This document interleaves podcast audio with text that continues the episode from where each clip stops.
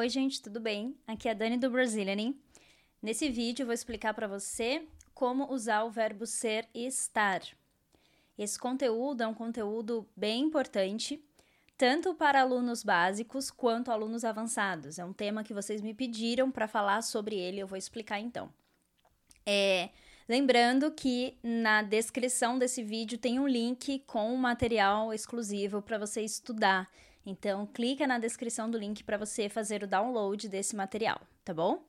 E para quem está ouvindo no podcast do Brazilianing, seja bem-vindo, bem-vinda. Nós também temos a transcrição deste episódio. É, você sabe onde encontrar as transcrições.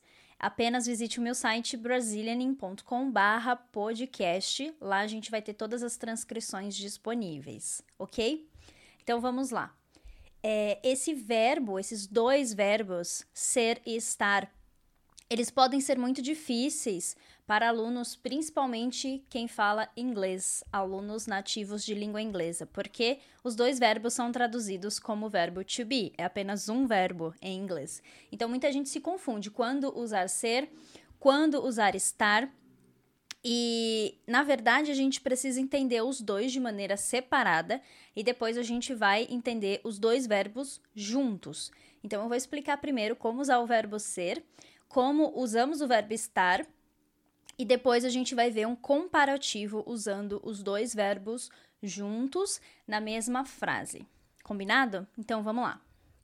Bom, o verbo ser, você já deve ter ouvido falar que ele é um verbo que representa permanência. Então a gente sempre usa com o sentido de algo que é mais permanente. Por exemplo, quando você se apresenta, eu sou Daniele. Eu sou o Carlos. É, quando você se apresenta, você fala o seu nome. É a sua identidade. É uma coisa que é sua e que não muda, é uma coisa permanente. Então, sempre que a gente usa é, informações pessoais, informações sobre nós mesmos, a gente usa o verbo ser. Porque estamos falando de características nossas que são permanentes. Por exemplo, eu sou brasileira.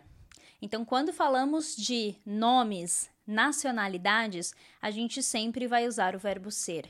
Tem um sentido de coisas que são imutáveis. Por exemplo, se você nasceu na Itália, você é italiano ou italiana. Você não pode mudar isso, você não pode nascer de novo para mudar isso. Então, por isso que a gente usa o verbo ser, porque você está falando de uma característica permanente. Quando a gente fala de profissão e estado civil, por exemplo, eu sou casada, eu sou professora. Então, estou, estou falando de estado civil e profissão. Quando a gente fala de estado civil e profissão, é, a gente sempre dá o sentido de permanente também, por isso a gente usa o verbo ser. Se você usar o verbo estar nesse caso, as pessoas vão entender que você quer trocar de profissão ou que você não quer mais ser casado, por exemplo. Então, se você fala eu estou casado, os brasileiros vão automaticamente entender que você está casado agora, mas você quer se separar, você não quer continuar casado. Se você fala, por exemplo, eu estou médico, as pessoas vão entender que você é médico agora, mas você não quer continuar nessa profissão. Então, sempre pensa nisso. A gente vai usar o verbo ser quando a gente quer falar sobre coisas que são permanentes para nós, coisas que nós queremos manter na nossa vida. Isso é bem importante. E a gente também usa o verbo ser quando a gente fala sobre características físicas que são permanentes. Então sempre lembra disso, coisas que são permanentes. Por exemplo, é, Imagina que você pinta o seu cabelo de loiro.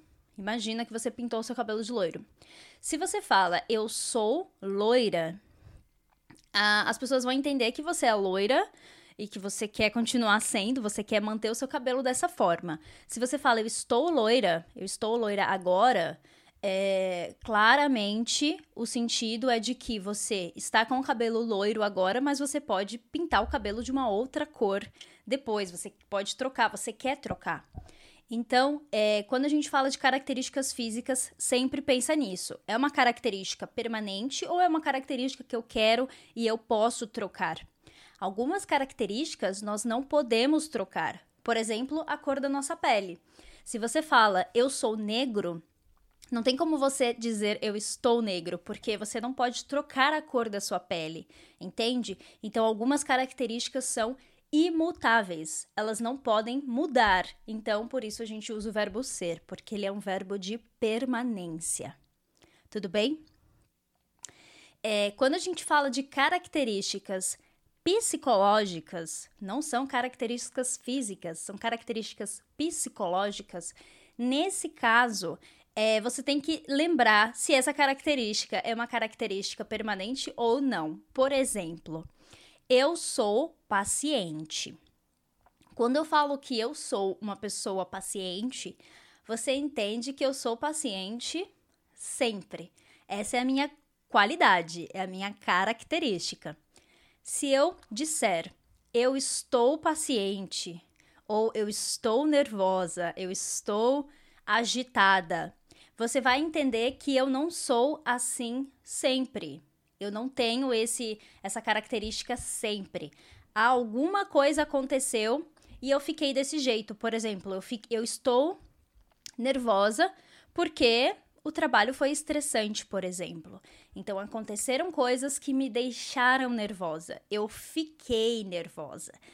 Então, sempre que você tem uma característica é, de humor, uma característica psicológica, e você pode usar o verbo ficar, você vai usar o verbo estar. Por exemplo, eu estou nervosa, eu fiquei nervosa. Alguma coisa aconteceu e eu fiquei nervosa. Então, é uma característica que foi resultado de algo que aconteceu. Por exemplo, eu dormi, eu dormi mal e eu acordei. É, eu acordei estressada. Então, eu fiquei estressada. Eu estou estressada, ou seja, eu não sou estressada sempre. Quando a gente usa a palavra doente, por exemplo, você precisa tomar cuidado. Se você está doente, ou seja, é uma coisa temporária, ou se você é doente, se você tem uma doença permanente, por exemplo, uma doença crônica. Então, a gente sempre precisa pensar se a gente está usando o verbo ser, estar da maneira certa quando a gente fala de características, tá? É, uma outra forma da gente usar o verbo ser é quando a gente fala de origens. Essa forma é muito parecida com a nacionalidade. Então, por exemplo, eu sou de São Paulo. É a minha origem. Eu não posso mudar minha origem, porque eu sou daqui de verdade. É, mas se você muda de cidade, se você vem de um outro lugar, você entende que você pode mudar isso, mas não é uma coisa que a gente muda com frequência, não é uma coisa que você muda toda hora. Então a gente usa esse sentido de permanência, uma coisa mais permanente, tá bom? A gente também usa com o sentido de posse, algo que pertence a uma pessoa. Por exemplo, esse carro é do meu pai. O carro é dele. Né? Então a gente entende que a posse do carro é daquela pessoa. Se eu falo esse carro está com o meu pai, eu entendo que o carro não é dele, o carro está com ele neste momento, ele está usando, mas o carro não pertence a ele. Então sempre lembra desse sentido de algo permanente ou algo que está temporário, tá bom? Uh, a gente usa o verbo ser também quando a gente fala sobre tempo, tá aí no seu material esse sentido. Quando a gente fala sobre tempo, por exemplo, datas e horas, tá? Agora são 10 horas. Hoje é dia 12, por exemplo. Então, são, são informações que são de verdade, são dessa forma, são é, verdadeiras, né? Não são coisas estáveis. Hoje é dia 12 e não tem como você trocar de dia estando no dia de hoje né? Agora são 10 horas no Brasil, então não tem como eu trocar de hora apenas se eu trocar de local. Então sempre pensa nesse sentido de algo que é concreto, tá bom? E por último, quando a gente fala sobre material, o material que uma coisa é feita. Por exemplo, eu tenho aqui uma garrafa. Essa garrafa é de plástico, é o material dessa garrafa, certo? Então, ela é feita de plástico, ela não é feita de outro material. Essa mesa é de madeira, então ela é feita de madeira. Então, quando a gente fala sobre o material de alguma coisa, a gente também usa o verbo ser, porque aquilo é a característica inerente daquele objeto, certo? Então, até agora você entendeu que a gente usa o verbo ser com o sentido de coisas que são mais é, sólidas, são mais concretas. Quando a gente usa o verbo estar, tem aí no seu material, a gente sempre pensa em coisas que não são permanentes, coisas que mudam, mudam com frequência ou mudam com facilidade. Por exemplo, quando eu falo de localização, Agora eu estou no Brasil, eu estou em São Paulo. Eu estou nessa localização. Eu posso ir para outra cidade amanhã. Eu posso ir para outro país. Então, quando você tem uma localidade, você pode trocar essa localidade, certo? Eu estou na Inglaterra, eu estou na Bahia, eu estou em Manaus. Então, são localidades que a gente pode trocar. Eu estou em casa agora. Mas existem, existem localidades que você não troca. Por exemplo, onde fica a estação de trem? A, estra, a estação é na avenida. Então a estação é na avenida. Ela está naquele lugar, ela foi construída naquele lugar e você não pode simplesmente pegar a estação e colocar em outro lugar, porque ela é fixa.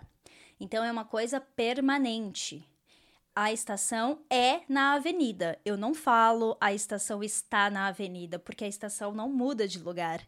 Mas eu posso dizer que eu estou na avenida, porque eu posso mudar de lugar. Entende? Então, quando a gente fala de localização, a gente precisa pensar se é uma coisa permanente ou se é uma localização que a gente muda, tá bom? Uh, a gente também usa quando a gente fala sobre o clima. Então, o verbo estar a gente usa para falar sobre o clima, por exemplo, hoje está calor. Ontem estava frio. O clima está sempre mudando e a gente entende que o clima é um estado natural. Então, esse estado é passageiro, não é um estado permanente, certo? Quando eu falo na minha cidade é muito quente, a minha cidade é muito quente, eu estou dizendo que a minha cidade é quente sempre. É uma coisa permanente. Ela com frequência está sempre quente, né? Então, quando você usa o verbo ser, vai dar esse sentido de permanência. Então, a gente pode usar o verbo ser para falar sobre o clima, mas vai dar um sentido um pouco diferente. A gente precisa pensar sobre isso quando a gente fala tá bom? No começo é um pouco difícil, a gente tem que ficar pensando o tempo todo, mas depois se torna uma coisa natural. Quando você fala com os brasileiros, quando você interage em português, vai se tornando uma coisa mais natural, ok? Bom, a gente usa também quando a gente fala de características temporárias, por exemplo, o café está frio. Então, o café estava quente e agora está frio. O café esfriou né? Então é uma característica temporária. Eu posso esquentar o café novamente.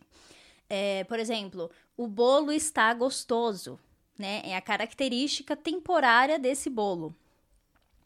Uh, quando eu falo, por exemplo, o bolo da minha mãe é ruim, eu quero dizer que sempre que ela faz bolo, todos os bolos são ruins. Então é uma coisa permanente, é sempre ruim, tá? Então a gente precisa pensar sobre isso quando a gente fala de comida também, de alguma característica, se ela é permanente ou temporária. Combinado? Então você tem aí no seu material todas essas explicações para você consultar e não se confundir. Agora, eu vou mostrar para vocês. Tô abrindo aqui no meu computador. Vou mostrar para vocês uma, uma forma de você usar o verbo ser e estar junto na mesma frase, compreendendo esse sentido de temporário ou de permanente.